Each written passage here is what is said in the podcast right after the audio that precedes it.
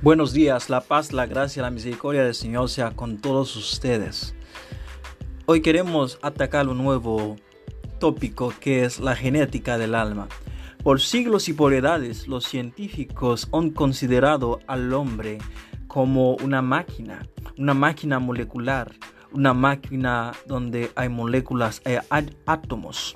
Y algunos consideran que como en la sangre se encuentran muchas partículas, dicen que las partículas de la sangre del ser humano vienen de una explosión de multitudes y de multitudes de estrellas. Tratan de explicar al hombre como si fuera una máquina lleno de moléculas y de, y de, y de partículas sin embargo, el descubrimiento del ADN por Crick ha revolucionado la idea del hombre como simplemente una máquina molecular.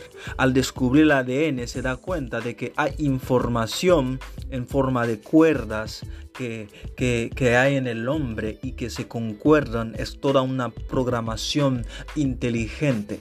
Y muchos tratan de descubrir, de ver. Y el punto ciego de la, de la, de la ciencia hoy día ha sido considerar al, al ADN como simplemente un aparato natural lleno de moléculas y de átomos o de proteínas. Sin embargo, en estos días ha habido un gran avance donde no se considera solamente el ADN como un elemento que podríamos decir máquina molecular, porque a través del descubrimiento de las enfermedades hereditarias se están dando cuenta de que hay patrones, hay patógenos, hay cosas que se transmiten de una generación a otra, de un padre a un hijo. Ahí se está revolucionando la mente de los científicos a creer que no todo es molécula, no todo es física y no todo es ah, química.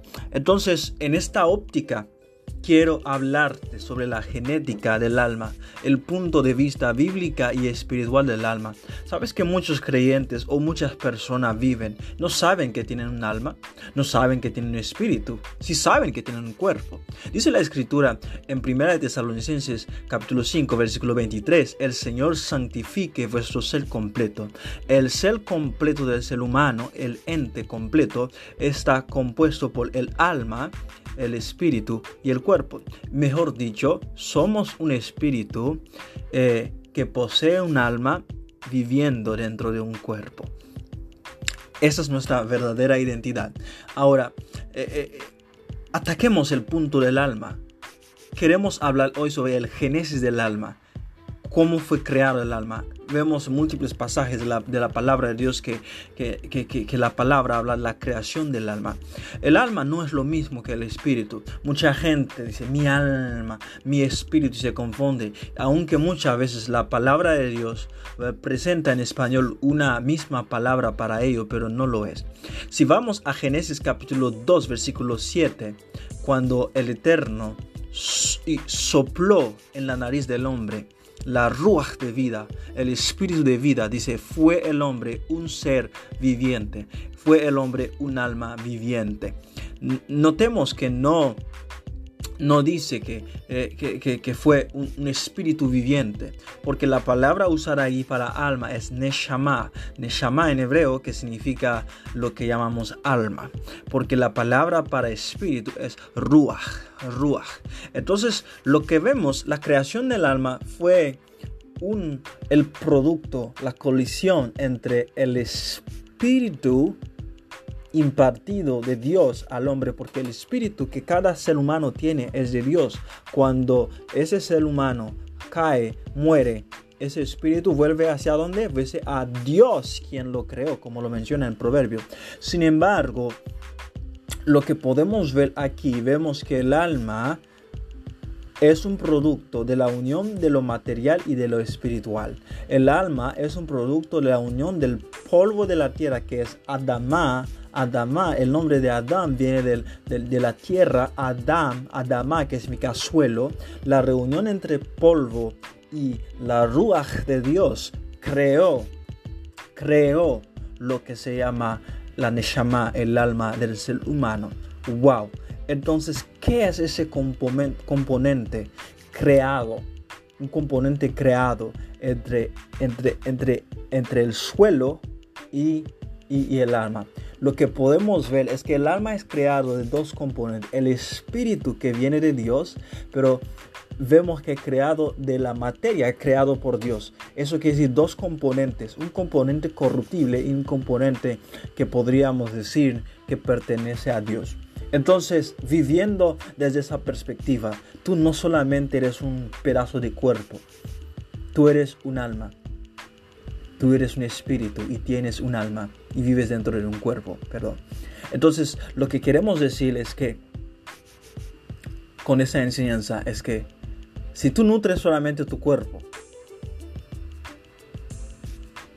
vas a poder, vas a, vas a tener salud física, un beneficio físico. Pero si tú nutres tu alma y tu espíritu, tendrás un beneficio álmico y un beneficio eh, espiritual.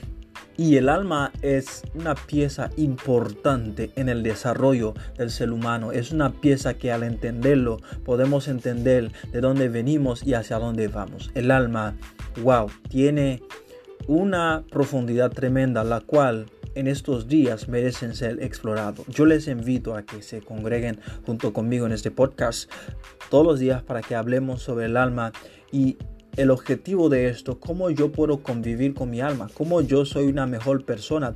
Porque desde que el hombre pecó en el huerto del Edén, el espíritu del hombre ya no controla la vida del hombre, sino que el alma controla la vida del hombre. El alma es la carne la carne domina y controla la vida del hombre, por lo cual vemos tantos desastres hoy en día en la humanidad o por lo cual vemos tantos pecados también. Entonces, porque mucha gente vive bajo el dominio del alma, no viven bajo el dominio del espíritu. Ahora, hay gente que vive bajo el dominio del espíritu, y ese espíritu es un espíritu dormido, no un espíritu renovado, porque es un espíritu corrupto. Pero hay que vivir bajo el espíritu renovado en Cristo Jesús, que por medio de la sangre de Jesús fue purificado ante el altar de Dios, entonces ahí hay plena vida, hay obediencia a Dios. Entonces no vivas bajo los impulsos de tu alma, vive bajo el impulso del Espíritu Santo. Dios te bendiga, te espero para la próxima rúbrica. Bendito sea Dios.